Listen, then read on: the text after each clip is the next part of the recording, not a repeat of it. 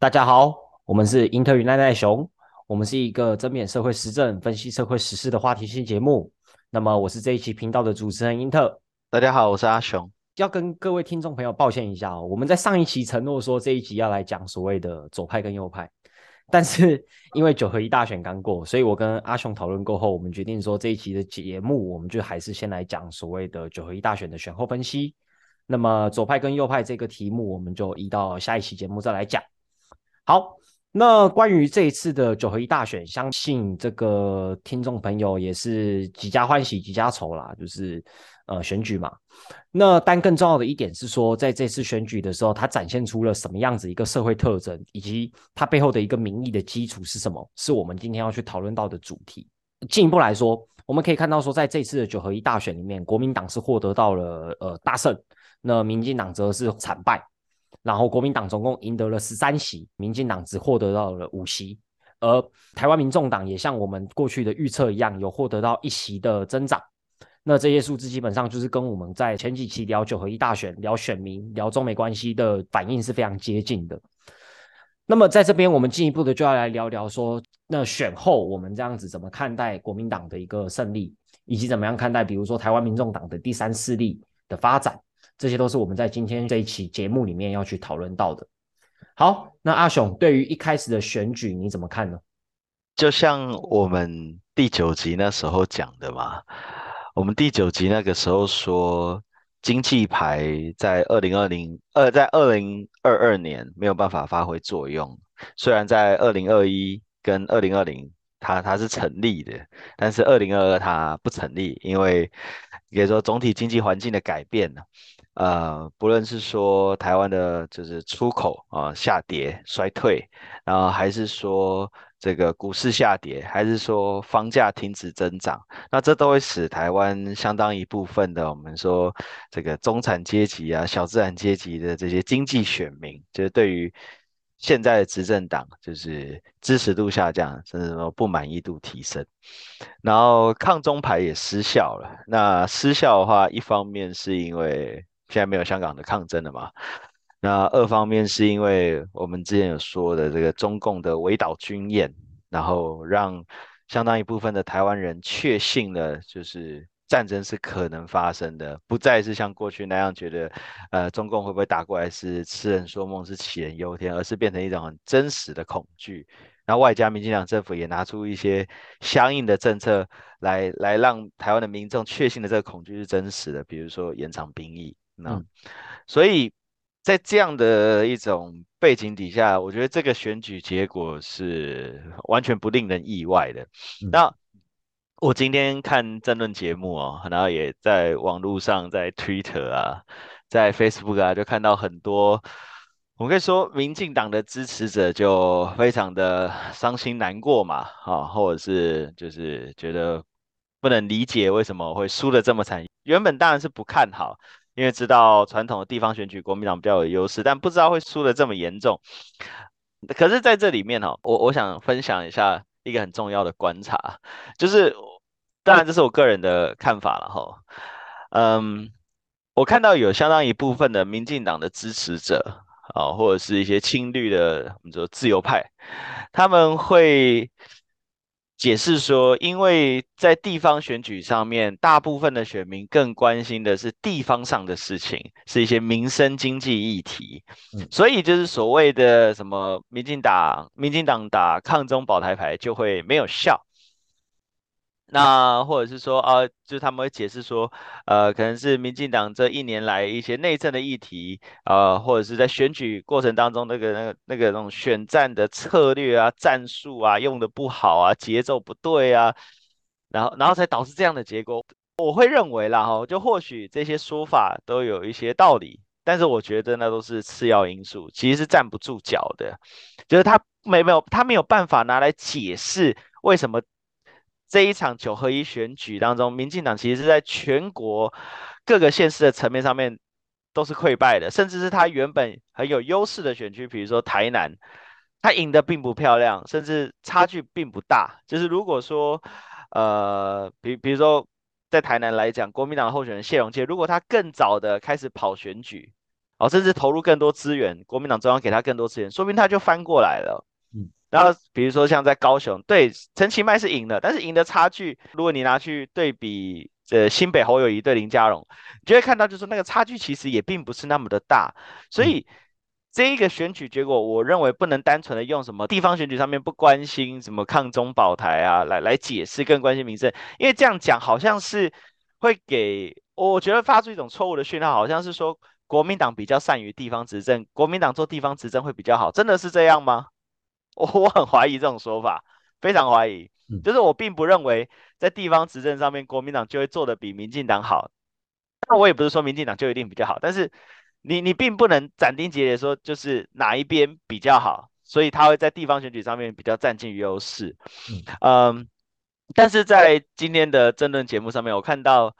有一个。民进党的我们说议员，然后，然后，呃，我我觉得他的那个观点就跟跟我的观点，就是在在这在这个问题上面，我觉得是比较有点有点呼应的。他就说呢，他他很不能理解一件事情，就是说，在二零一八年，我们知道那时候民进党在九合一选举也是惨败，嗯，当时的民进党中央政府蔡英文的支持度只有可能两成五到三成之间，嗯。然后当时呢，又有韩国瑜旋风，韩流席卷全台，所以民进党惨败。那他这个，他说他这个他可以理解，因为中央政府执政满意度就很低嘛，你地方选举要怎么样赢得漂亮很难啊。可是到了这一次二零二二年九合一的地方选举上面，我们看各种民调数字，民进党的中央政府支持度最低最低的也有到三成六。那最高的可能到五成多，那平均下来可能四成多，所以你可以很明显的看到，就是说，就中央政府的执政满意度来讲，现在是远高于二零一八，嗯，而且现在在国民党的那一方面，并没有韩国瑜那样的政治明星掀起那种政治旋风，嗯，就是你韩国瑜的魅力也不会比二零一八年更大，就是如果你要拿二零一八年跟现在做比较的话，所以民进党这一次的惨败就更加的令人，我们说难以理解。那他就说，但是他觉得有一个很重要的因素，就是说他在接触他的选民支持者的时候，他就听到了有些选民支持者问他说，是不是投给民进党就真的会爆发两岸战争？是不是中共就真的会打过来？然后那个议员他就说，他花了四十分钟才说服了那个对他提出这样问题的支持者，让他放弃了这样的疑虑，相信说支持民进党不会爆发战争。嗯。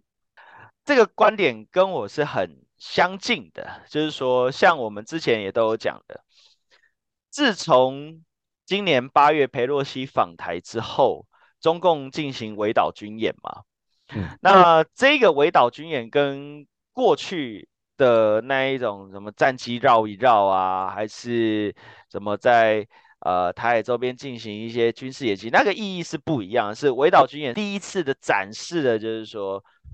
中共他有那样子的军事实力，可以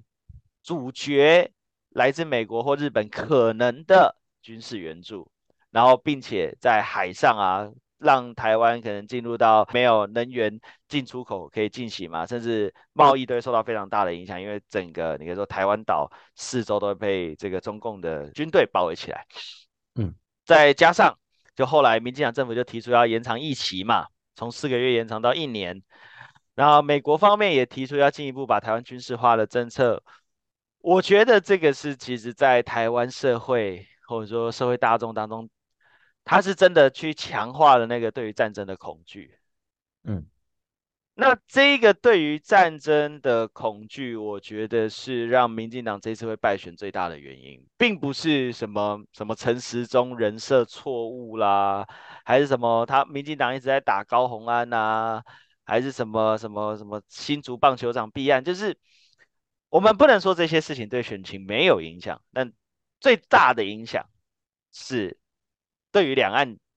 会不会爆发战争的担忧。所以对于大部分的台湾选民来讲，在我来看了哈，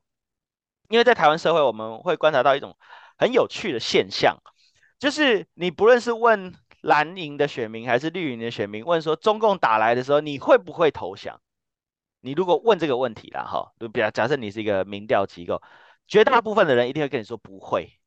因为那是一种我们可以说那是一种呃怎么讲道德情操，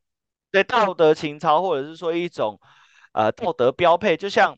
就像我们如果去问一个人说，哎，你在路上啊，呃，看到这一种啊不公不义的事情啊，然后有什么坏人在欺负老弱妇孺啊，呃，你你会不会伸出援手？大部分的人说哦会，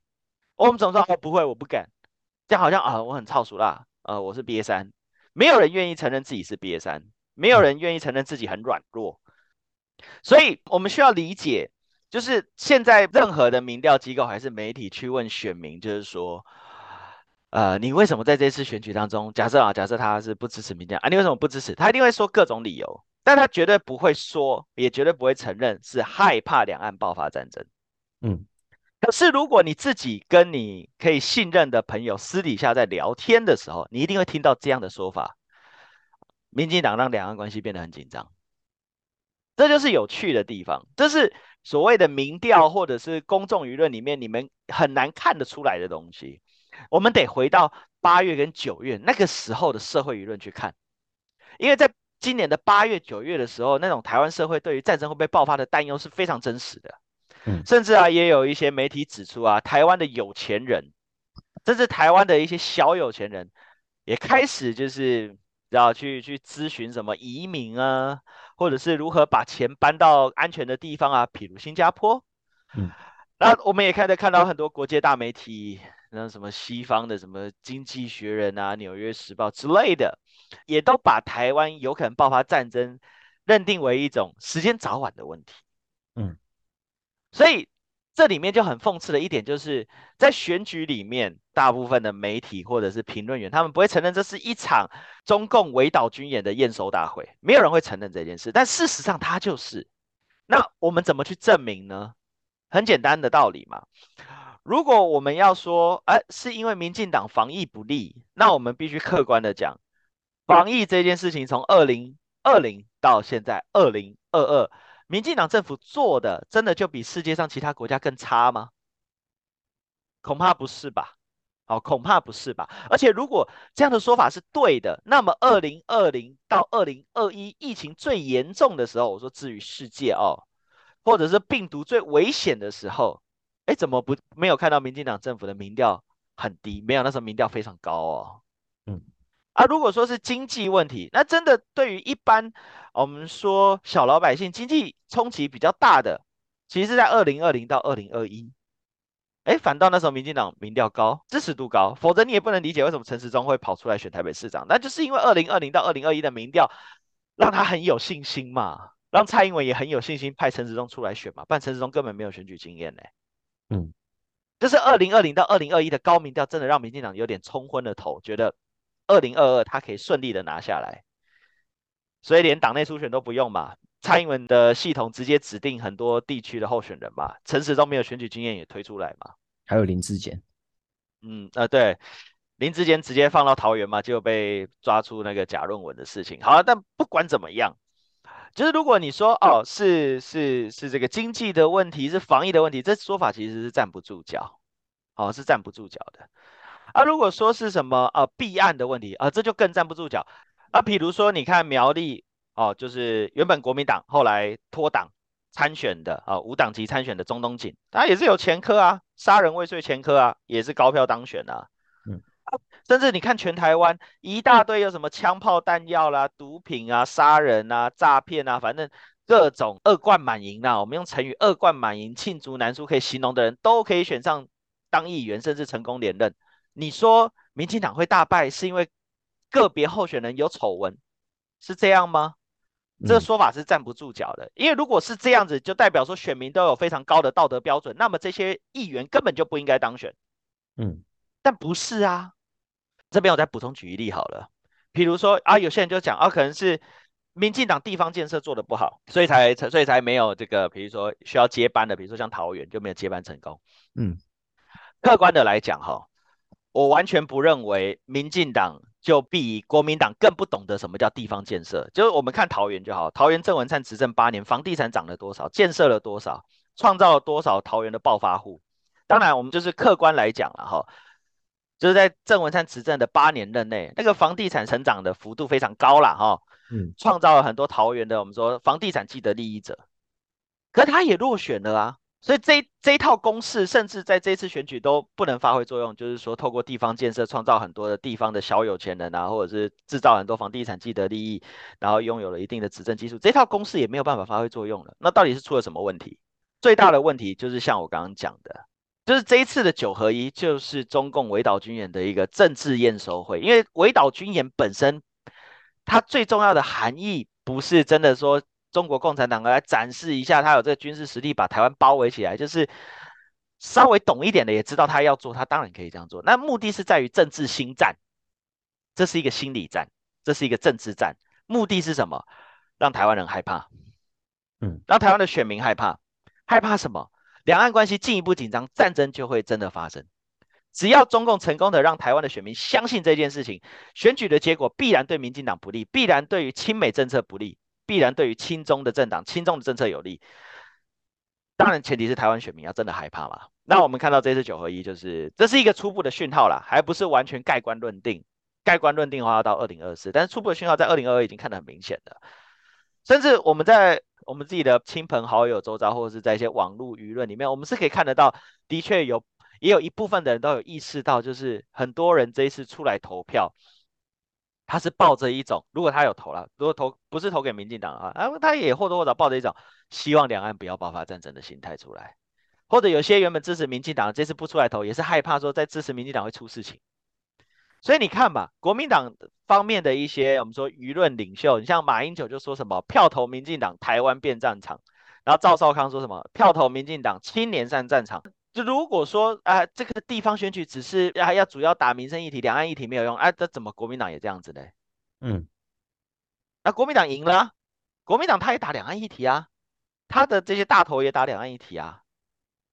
所以这样可以看下来，就是说以这场选举而论啊，就是呃，我我会认为其实这是一个中国共产党对台的我们说政治新战的一个胜利，对。就当然了，这对于台湾哈，希望保卫既有民主权利的部分群众来讲，那这是一个很大的挫败，会是一个很大的威胁警讯出来了啦。其实从呃刚刚阿雄讲到的很多内容哦，就像是说从二零一八年到现在，民进党不止失去了桃园，也失去了像是基隆跟新竹市。那新竹市是被高鸿安所拿下来嘛？然后刚刚讲到的台南，原本过去是民进党的铁票仓，到现在就是在这次选举当中，呃，民进党党籍的黄伟哲跟刚刚提到的国民党党籍的谢龙介的得票率也只差了五 percent，那其实是非常非常非常接近。不只是这个县市首长啦，就是连县市议员上，国民党都获得到了比民进党更高的票数。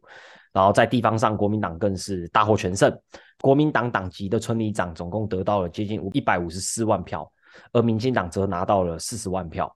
所以反映出那个巨大的差距。但是从这样子一路检讨下来后，我们下一个问题要问的是说，那么对于二零二四，就真的代表是国民党会大获全胜吗？当然我们知道变数很多，可就目前的分析来看，是不是就代表说国民党相对的可以在二零二四拿到更多的优势？这是我们下一个要去问的问题，因为事实上也有一些的舆论，他们认为说国民党在现在针对于两岸局势的那个政治路线，其实还是相对暧昧不明的。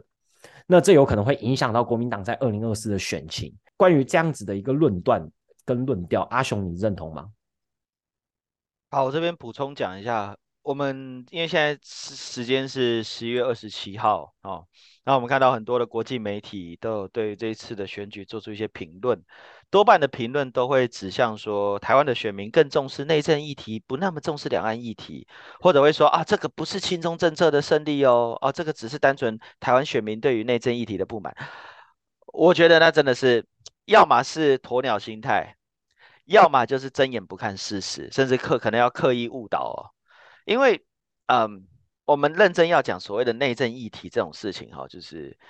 如果认真一下观察台湾政治，你你你真的不会觉得国民党在地方执政就一定比民进党好，甚至在某些历史时段里面，那是更加差劲的要命。我说某些历史时段哦，所以呃，你你不能用内政议题来掩盖在这场选举背后那些选民对于两岸关系的担忧。那呃这边。我就讲一下，就是说二零二四的选举，就如果说现在的这个态势没有变啊，但我们知道未来两年的时间，其实不到两年，一年多，因为二零二四是一月选嘛，所以就一年多的时间，一年多的时间可以发生很多事，可以有很多变化，这这是当然的。但是如果说没有重大的变化的话，的确二零二四国民党的胜算是非常高，但是这里面有几个前提，那这个前提就包含着就是说。啊，首先，国民党内部没有很严重的，我们说很严重的啊，就是争夺总统候选人的那种党内斗争。以目前来看的话，就是我个人是认为韩国瑜跟侯友谊的赢面是很大了，两个人赢面都很大。因为如果我们的论断没有错，是这一场选举反映出来的是台湾选民很害怕会爆发战争。那相当一部分选民有房子嘛，有土地嘛，战争爆发了，通通就完蛋了。那就算没有房子土地，也不会想要上战场变炮灰啊，也更不会希望自己的小孩子要要要去 拿枪杀人吧。嗯，所以在这样的一种情况底下，韩国瑜在二零二零年提出的那个“台湾安全，人民有钱”这个口号，会发挥的影响力会远大于二零二零。就是如果我们的论断是对的。那么，其实他韩国瑜这个口号背后的中心思想，其实就是跟中国采取一种合作友好的态度嘛，不要跟美国站在一起去对抗中国嘛，甚至亲中嘛。嗯。然后台湾就是不要采取一种对抗的姿态，或者是啊不不不承认两岸同属一个中国的这种姿态啊，不要不要去刺激中国这样子。然后有钱赚最重要，哎，这这是韩国瑜的这个台湾安全、人民有钱的中心思想嘛，哈。嗯。那侯友谊呢？其实某一种程度来讲，他的那个他的一些竞选口号，在上一次跟这一次，其实也也跟韩国瑜的这种中心思想是很接近的。什么好日子，好好过生活，过上什么好日子，其实大概也是类似的那一种啊。我们说潜在的内涵，而且很有趣哦。侯友谊这次选举的主题是说啊，就是要那个呃，好好过日子嘛，哈，不要去吵那什么意识形态统独啊，对不对？嗯，如果你去看这一次国台办在选举开票完不久，他又开一个记者会，那国台办那个发言人应该是叫朱凤和吧，那个女的，她就说啊啊，这次选举的结果就反映出来啊，台湾人民哈要和平啊啊，不要台独啊，不要两岸冲突啊，要好好过日子。其实某一种程度上，你你会看得到韩国瑜跟侯友谊的这种政策方向，或者说这这种选举口号，跟中共对台的某些政治心战上面是蛮接近的。哦，当然，我我不是说他们他们他们有串通啦，但是不谋而合。我们说不谋而合，那有没有可能会有些变数呢？我我觉得这个变数在于三件事情。第一件事情就是说，如果要有变数的话，就是说要扭转这个态势，二零二四民进党要能够赢的话，我觉得第一个问题是，他得让台湾人民相信说，民进党执政，两岸一定不会爆发战争。嗯。他的他得让大部分的台湾人民相信这件事情，他才有可能再一次的拿下中央政权，嗯，或甚至是国会多数。这第一件事。第二件事情是他他得有类似像然后二零一九年香港的抗争那样子的运动，或者是二零一四年三一八那样子的运动，规模的这一种带有反对中国共产党情绪的社会运动、群众运动，然后成为一种你知道。呃，时下风潮成为一种普遍大部分人都会有的政治共识，那那那那他才才有这个我们说拿下二零二四的机会。那第三的话就是说，我我觉得这是最困难的，那就是说。中国共产党，它在未来一年多的时间里面，它不会进一步的去强化或进一步的去加深台湾人民对于战争的恐惧跟担忧。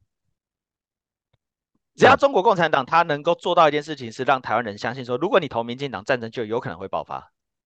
那么，那么即便有前面这两个要素，就是说啊，比如说民进党让台湾人相信啦，或者是说有一些大规模带有反对中国共产党色彩的这种社会运动、政治运动，都可能没有办法足够去抵消台湾人害怕战争爆发的那种恐惧心理。这里这这这里面就像是我们上一次在第九集里面有讲到，就是说。台湾的那一种反对中国共产党统一台湾的，我们说群众运动或政治运动，它在社会上能够得到广泛认同，其实它存在的一个前提，那就是相信中共真的不会打来。不会真的打来，或者是中共因为某些因素所以不敢打来，那这运动才会成立。但是如果他已经相信了中共是真的有可能会打的，战争不是开玩笑的，或者你知道民进党政府做出一些相应的政策，也帮助台湾人相信，比如说延长兵役就是一个例子。嗯，那么其实，在台湾就是所谓的啊亲美政策，甚至是跟中国采取对抗姿态的政策，要能够得到大部分的，我说大部分不是全部啊哈的民意支持，那个难度就会非常的大。因为你这等于是说，你你你等于是对于台湾人民提出一种你知道灵魂拷问，就是说，你真的愿意为了你知道中华民国政府以及相应的政治制度或者现有的这个社会，然后牺牲你的财产、牺牲你的生命来来保卫它吗？嗯，我想大部分台湾人其实不一定愿意。但是我们我们这边还要拉回来讲了，哈，就有些朋友可能只听到我们这一集，没听到我们前面的集数。我们这边要先讲啊，就是。对于英特跟我阿雄而言，我们的分析啊，你可以你可以去听我们的第三集，我们是不认为中共是真的会打过来了，好，去听我们的第三集。所以就是说害怕中共打过来而支持亲中政策，我们认为是不太对的。OK，拉回来讲，这但问题是围岛军演已经发生嘛，台湾人就已经相信了嘛，中呃民进党也真的延长兵役啦。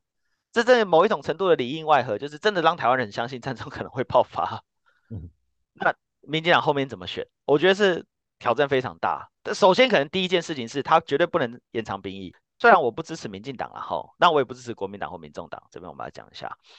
我我觉得民进党政府里面的我们说大脑或者说决定事情的人，如果真的相信哈。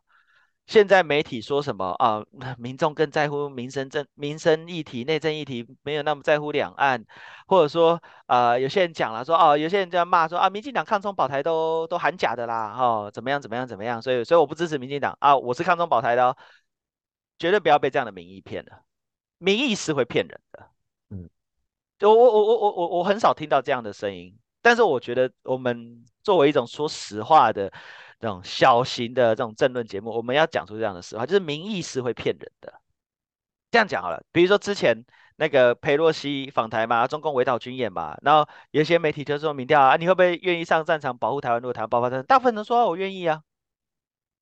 可是你真的相信这些人，他们可能连杀鸡杀猪都没有经验的人，他们真的愿意拿枪杀人吗？民意是会骗人的。因为他不可能把心里面那一种那最深层的东西表露在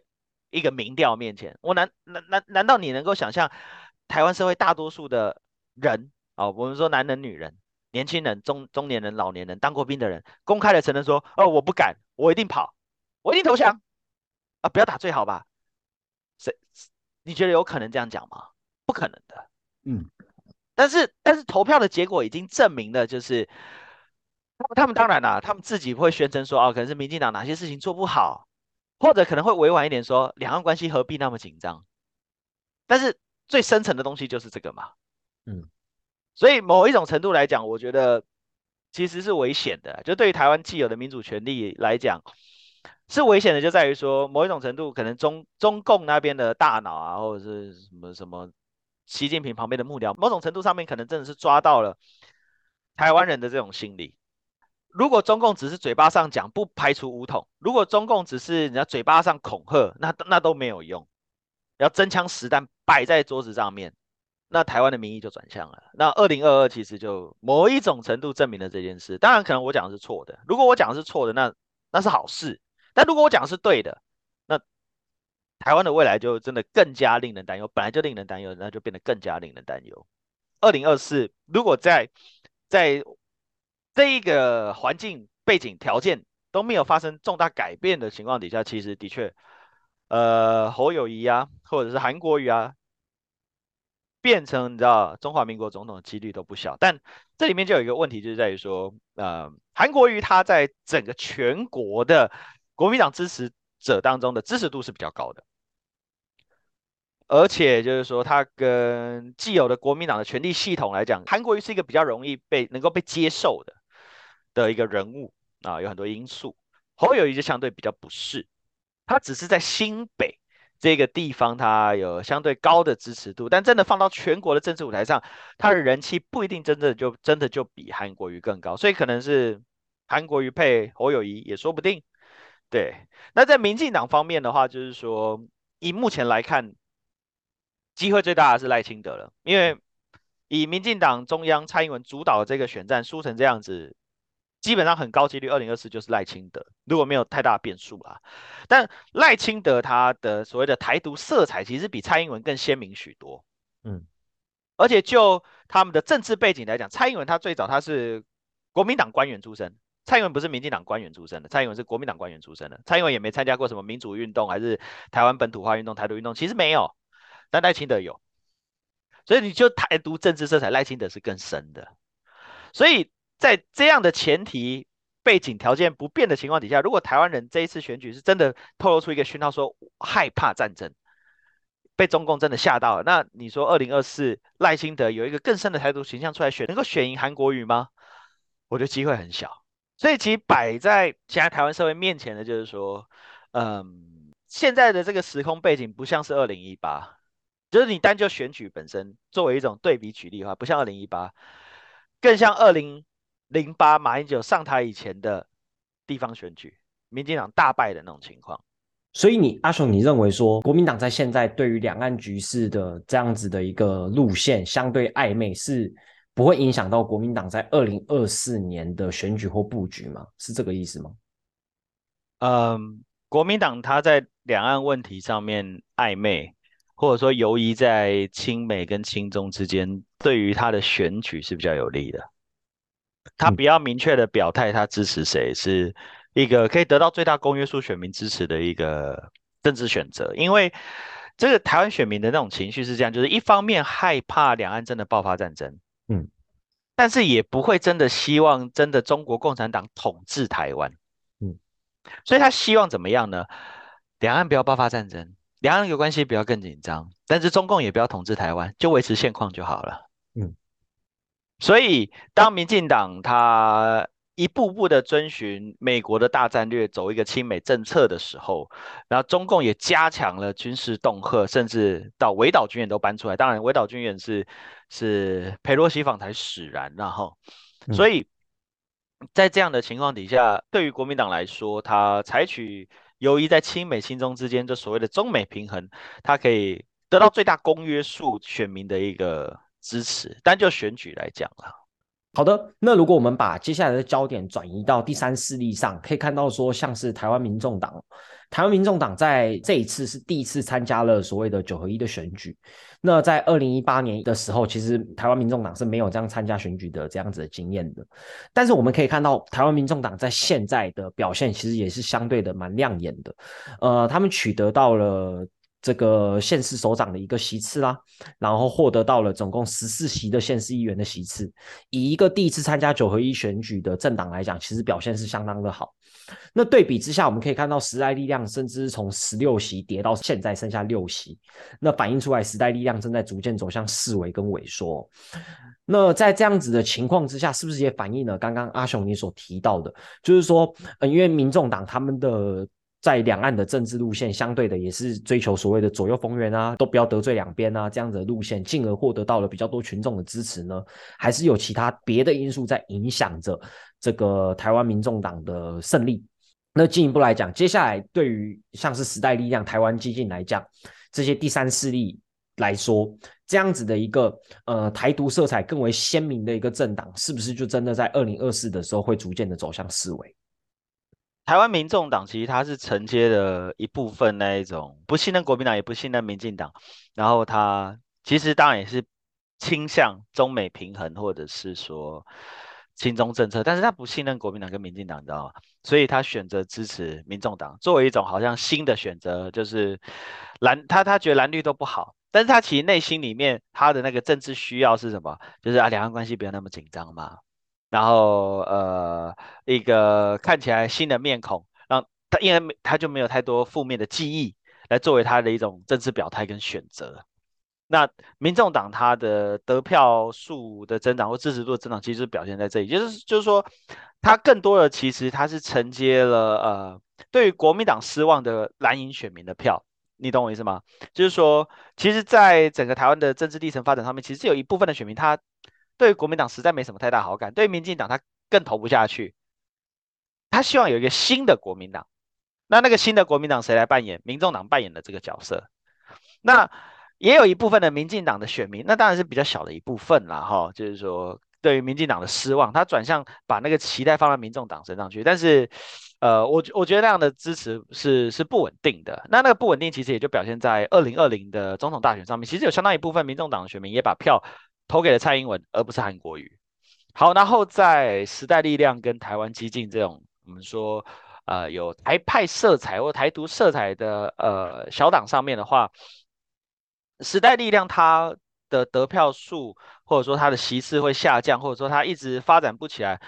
我觉得就是说这几年台湾社会运动的发展有一个很重要的因素啦，就是说我们可以看得到，二零二零到现在二零二二这三年的时间，甚至如果你要拉长往前面拉的话，二零一九年也都可以算在内。就是说，其实台湾的社会运动是在走下坡的，然后台湾社会内那一种追求社会进步啊，然后比如说劳权啊、环保啊、性别平权那种情绪是在下降，一部分。被民进党收割走，另外一部分在下降，所以其实时代力量的空间是变得更小。如果你观察网络舆论的话，你就会发现到，就是过去曾经有一一相当一票会支持时代力量的年轻选民，现在都不支持了。为什么？我觉得他太进步了，然后甚至骂时代力量是左交。但时代力量是左交吗？其实我不觉得时代力量是左交，他他根本没那么左。然后但但拉回来讲。就正是因为这样的一种，你可以说社会局面的改变跟发展，就使得时代力量它的空间是很难进一步扩大。我再进一步这样说好了，其实台湾在二零一四年那一波三一八运动的时候，其实是有一一个世代，甚至是有相当一部分的群众是我们可以说向左走。开始有那一种你知道追求社社会进步、社会改良的那种情绪，就支持劳权啊、性别平权啊、环保啊等等啊，那当然是一个好的发展。但问题是，那一代人到了今天，八年的时间过去，大部分的人早就没有当初的那样的情绪或者是理想了。时代力量的选民，其实在这八年时间，我们说他可以发展的选民啊，他可以争取到的人是在流失的，这是他的错吗？真要讲，其实也不是，而是。台湾社会结构使然，以及就是说，台湾的社会运动没有办法进一步的在二零一四年之后成长扩大下去，也有一个重要的因素了哈。那台湾激进的部分，就是说，他们这一次在市议员的这个选举里面，只有拿到两个席次啦，但是可以看得到，就是说，它的影响力其实那个扩大程度并不如。他当初罢韩成功，可以想象得到的那样的多，就是因为在罢韩运动里面，台湾激进是扮演一个很重要的角色。我相信，就是对台湾激进的党员或者是台湾激进的支持者来讲，也可能会有一个期待，是说在罢韩成功之后，就是台湾激进可以得到进一步更大的发展。但其实这次的选举下，也只有拿到两个议员。呃，当然这里面一部分。自然是因为说两岸关系的这个变化，以及相当一部分台湾选民害怕两岸战争的爆发，所以他没有办法再争取到更多新的选民。那传统在绿营里面的那一种，你可以说强硬的台独派的支持者，呃，我我觉得是台湾基金能够得到发展一个很重要的空间。意思就是说，他的票不会从中间选民里面来，而是从原本的民进党选民里面去争取。就是台湾基金发展的基础其实是在这里。就他是把民进党里面那种最坚定支持台独的人拉了过来，这样子，因为因为民进党自己本身也在向中间靠拢嘛，嗯，事实上是这样。对，刚刚讲到那个公运哦，我想到说，在这一次其实有像是呃几位公运人士也有参加到这个选举里面，包含说像时代力量党籍的林家伟啊，还有左翼联盟党籍的这个严坤全。那左翼联盟是题外话了，就是。呃，到底他真的很左吗？这个未来我们可以有机会再讨论。还有像是劳动党，其实也有参加这一次的选举，但是呃，结果不尽人意啦。就是像林家伟啊、严坤全，最后都没有选上。然后劳动党的席次也从原本的两席缩到现在只剩下一席而已，就是县市议员。所以这是不是反映了这个社运寒冬是如何在选举当中发酵呢？这不只是社所谓的社运跟公运寒冬的问题，就是我相信有关注社运跟公运的人都会知道，这两三年来是就是公运跟社会进步运动的一个种冬天啊，严冬。所以在这样的一种氛围底下，同时我们也要看到台湾的选举制度嘛。台湾的选举制度绑着户籍，那户籍又绑着你知道房产所有权，所以要以劳工权益作为选战的主轴，其实是有相当高的难度。因为对于很多有投票权、有户口的选民来讲，他最关注的。很多时候，它并不是所谓的劳工权益，很多时候可能是所谓的地方发展、地方建设，或者是呃选民服务，就是什么清水沟啊，还是帮我的孙子，还是帮我的小孩争取什么什么社会福利呀，还是什么学籍呀之类的，假牙补助之类的。呃，对，假牙补助之类的，或者是你能不能让呃我们这个地区的房子更值钱呢？更便利呀，还是让这个商圈更繁荣啊？嗯，对，或者或者其他因素啊，但总之不是劳工权益。这里面就是涉及到一个更大的问题，就是说工人阶级这一个社会集团在台湾是不是多数？是少数。好，然后同时它又很零碎化，缺乏组织。然后有这样子身份的人，多半他没 连户籍都没有，对，就应该不是说连户籍没有，他没有他居住地的户籍，因为房子是租的，啊，房子是租的，所以就是说要以你就是说劳权作为选举的号召，的确是蛮困难的。然后我不能说完全没有机会，但真的是很困难。比如说你看这一次桃园市长的选举，就是民众党派了那个赖香林嘛，赖香林在做。柯文哲的劳动局长以前是搞公运的，哦，就是反正就是他有一个公运啊，或者说左派人士的一个背景跟历史的啊历史，但后来做了柯文哲的劳动局长之后，就是说总体而言，大家也会觉得，就是说社会舆论的印象是说啊，他是比较会照顾劳权的，嗯，比较会站在劳工那边的劳动局长。OK，那你看他去讨论，就拿了多少票？桃园很多人印象中不是很多的劳工吗？怎么才拿到五趴六趴？照理来讲应该要多一点吧，其实也没有，因为因为有投票权的人，他最最最 care 的不是劳工权益啊，因为他的屁股不在劳工的这个位置上嘛。我们进一步这样讲，其实就是这样。嗯，那关于这次选举哦，我想最后一个需要解答的这个悬念啊，哦，应该要解开的悬念是来自于十八岁公民权的失败。因为说起来蛮吊诡的，就是说我们在前几期节目里面也有讲到一个十八岁公民权的前瞻，当时事实上就有说到说十八岁公民权应该是不会通过了，就是投票门槛实在是呃太高了，就是要九百六十一万同意票，那实在是呃没办法通过。那进一步来说，就是说可以看到说在这一次，其实很多人没有意料到原来不同意的票数会这么高。不同意的票数到底有多高？总共不同意的票数是，呃，达到了五百零一万哦，是直接逼近了同意票的五百六十四万。所以总共不同意票加上同意票，这样加起来，距离通过门槛也差了三百九十七万票之多。所以再加上无效票，虽然这总投总共的投票人数是投破了一千一百六十一万，但是十八岁公民权仍然是失败的。那在这边，或许很多的青年朋友就会感到沮丧，或者是听众朋友，假如你是支持十八岁公民权的，可能也会感到相当难过。那么最重要的事情是我们怎么样去厘清这次十八岁公民权的一个失败呢？我我个人的看法比较乐观一点，就是我看到十八岁公民权这样的议题，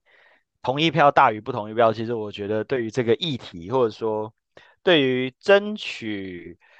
这种民主权利的扩张，我还是有点乐观的情绪存在啦。因为怎么看就是同意大于不同意嘛，所以同意的人多嘛，愿意投票、愿意表态的人，同意的总是比较多嘛，所以我觉得这个是一个正面的讯号啦。从这个角度讲，但另外一个方面就是说，不同意为什么那么高？呃，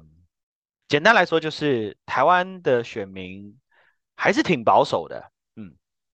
或者讲的更直接一点，就是还是挺反动的。那反动是什么意思？就是反进步，哎，就是那保守迂腐。对，呃，当然一般的政治人物不可能这样子批评选民，但事实上就是这样。因为我觉得最讽刺的一件事情是，你可以看到在这一次这个问题上面，蓝绿白三党都是支持十八岁公民权，当然是真的有多支持，这这是这是一回事，但总是没有人反对。那在没有人反对的情况底下，其他对抗性降低，对抗性降低，它就不容易成为社会舆论的焦点。但另外一方面就是。也没有哪一个政党号召他的选民出来反对，不是吗？甚至你可以看到，就连韩国瑜这个，你可以说台湾保守民粹派的一种啊代表人物，